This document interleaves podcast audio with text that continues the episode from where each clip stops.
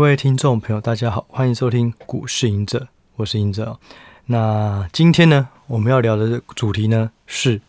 董娘又来卖股了哦。呃，董娘卖股这件事情，真的都会引起市场的这种敏锐的神经，触动敏锐的神经啊、哦。这个就是真的是一个很负面的讯号。就算你在解释你引进了谁，或是因为呃他不会，他是想要有理财的规划，什么什么之诸如此类。啊，都不用解释啊，董娘卖股就是卖股啦，就是可能没那么看好了。如果我知道我的公司即将大名大放，我干嘛卖股啊？我可以，我可以也不用卖那么多啊。那最近到底是谁卖股呢？哦，答案就是美食哦，KY 美食啊，美食呢，他卖股，然后我记得他也是卖了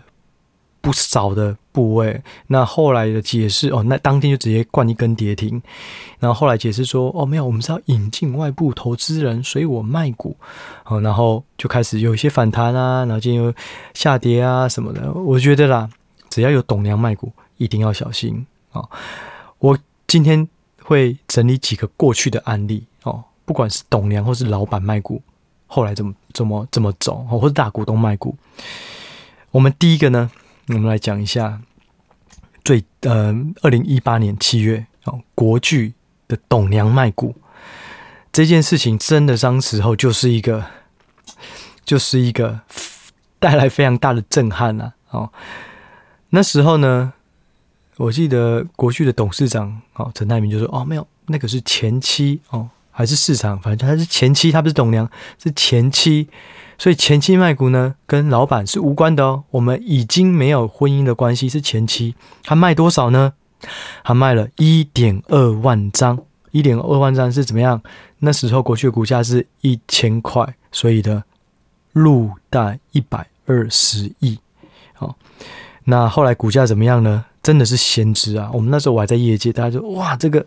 前期真的是先知，这太厉害，怎么可以卖到那么漂亮的价格呢？他卖的价格就是一千上下哦。那那时候呢，一千块嘛，一千多，一千出头。二零一八年的七月卖股，二零一九年的一月哦，半年内的时间呢，国巨从一三一零最高点跌到二八七哦，这个根本就是先知，你直接套利了一百二十亿，你讲再多都没有用。这个就是说，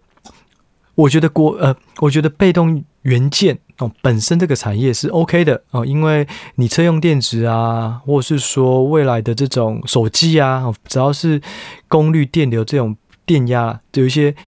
比较大的状态下，你就会需要用到越多被动元件。可是台湾的被动元件的公司都有一点点的投机，我必须就是这样讲，就是观感就是如此。不管是国巨或是华兴集团、华兴华兴科啊，其实都是有一点投机。就是说，嗯，我印象中啊，哦，我们来一个趣事分享啊，哦。我们那时候去，我们很早以前，因为法人队拜访公司嘛，那时候开始被动元件要涨价，所有人都争相要拜访国巨，想要掌握，知道说到底产业是不是真的那么好？没有人约得到哦，真的没有人约得到。后来终于约到了。哦，然后我们就进去了。我们也是一群人哦，一一个大大的整个团队的，可能多数的经理人都非常有兴趣，就去了。我记得那时候股价是一千块，前期也卖股了啊，然后就我们就可以进去哦。反正就是永远都是这样啊。股价在涨的时候，没有人要让你进去啦。当股价不涨的时候，来，我来欢迎大家，我们来跟大家解释一下我们的状况，然后。他在法说里面还是不是法说，我忘记了。反正他有提到一个非常关键的东西，就是毛利率进入高原期。这句话就等于他的成长到了一个高峰了，差不多了。这种我记得国巨比较可怕的是，他一年就涨了四倍还五倍吧，一年不到那种。动能型的，你最怕就是你的成长趋缓，就算还在高峰，可是你没有创高，股价就是要先跌。好，反正总而言之呢，那时候去了，然后通常啊，另外另外话就是说，通常股价大涨正在主升段的时候，没有人想要让你去拜访啦。对，为什么要让你拜访？拜托，我掌握了一堆我们公司未来更更好状况，我干嘛让你进来炒股？啊之类的啊，通常这是个人的臆测，不代表每个人的立场啊。哦，好，反正总而言之呢，哦，就是董娘非常精准的哦卖股了，好，所以套利一百二十亿，几乎所有大很多的投信都几乎最后是在低点不到三百的时候，把所有的被动元件出光，啊，结果刚好就出来最低点，不止投信，很多的投资机构都是如此哦，所以这个就是经典的一个前期卖股哦，董娘卖股的案例。再来呢？二零一九年七月，哦，奇红哦，做三乐的奇红，董娘也卖出了手上一千张的股票。那卖完了以后呢，股价就从当时的新高四十五点四十五块哦，四五四五，差不多一个月的时间，八月六号跌到剩三十七哦，没有没有国巨那么扯，但是也是一个不小的跌幅。再来，康友哦，二零一八年这档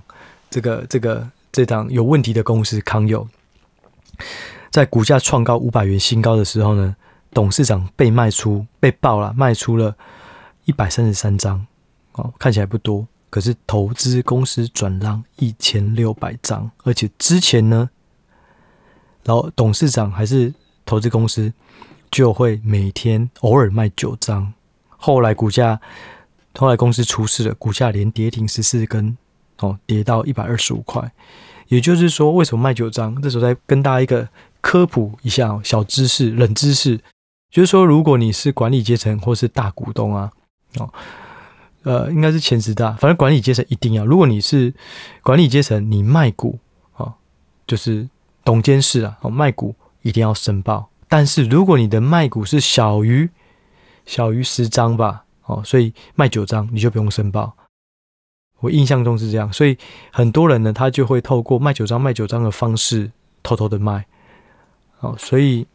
就是说，其实还是要非常小心。如果老板或董娘要卖股的时候，只是说，如果他们卖股是不到十张，是不用申报的啦。好，但是如果他们有突然申报了一笔，可能一百张、两百张申报转让，那就要留意，要小心。好。好，那再来呢？再一个就是，我们举一个正面的例子哦，就是说，哎，大股东卖股，结果呢，股价没有跌，反而涨，那就是二零二一年的阳明哦，阳明的大股东台湾港务公司申报转让阳明三万张，然后他是阳明的第三大股东，持股接近十趴啊，就他卖股的时候差不多是二十块钱，后来最高哦，在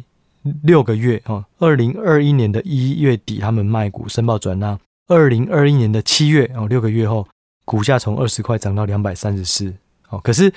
台湾港务公司它的成本很低，而且另外就是说，其实它应该不是内围啦，不然他怎么可能大股东？然后还卖股？哦，他比较算是可能是挤获利的预算啊之类的。哦，但是他就是返利。哦，难得大股东卖股居然还给你涨十倍，可是那时候也刚好遇到了一个这种货柜货运三雄的这种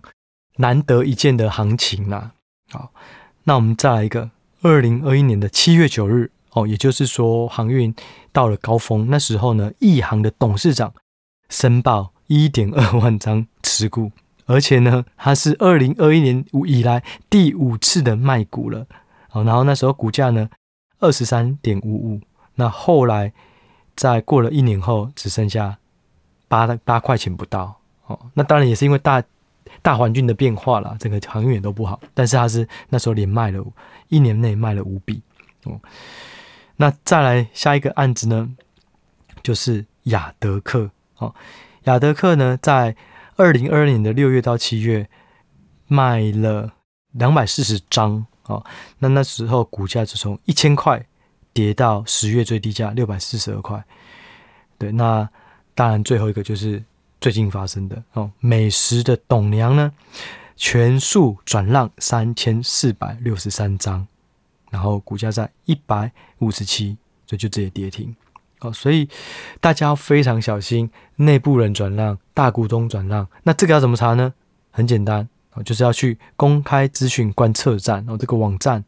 然后里面有一个叫做内部人持股变动哦，每个月会公布会更新一次，那或是呢，董监持股质押转让查询等等，你就可以查得到。哦，其实如果有在看 PTT 的，应该也都会有一些热心的这种乡民会来分享这些资讯啊。反正总而言之呢，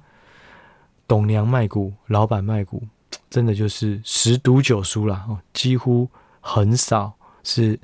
能够有逆势大涨的，而且往往都有一个下跌的行情。所以，然后不管他们讲任何的理由，我们那时候在国剧的时候就讲说，前期老板说前期跟他没关，那前期的角色是他自己的角色，跟老板不是老板告诉他要卖的。我想所有的东西你怎么讲都理不清啊，就是说这个关系到底怎么样都很难讲。所以从结果论来看就好了，只要有大老板、老板卖股啊，董娘卖股，就是直接避开啦。如果是我会这样，没有把握了，你不知道他为什么卖，连最了解公司的人都大卖股了，那是不是就是啊？不管是不是缺钱啊，什么都不管，但是你是有未知的东西是更大的啊，所以就跟大家提醒大家，以后可以多看这个这个内部人或是大股东董监事的持股转让。那留意到，如果有一些非常大金额，如果只有十五张、十张，那也许还好，不大。可如果是几百张，甚至金额是牵涉到上数千万，甚至数亿、数十亿的，那就要非常的留意了。那我们这一集呢，就先聊到这里，我们下一集再见，拜拜。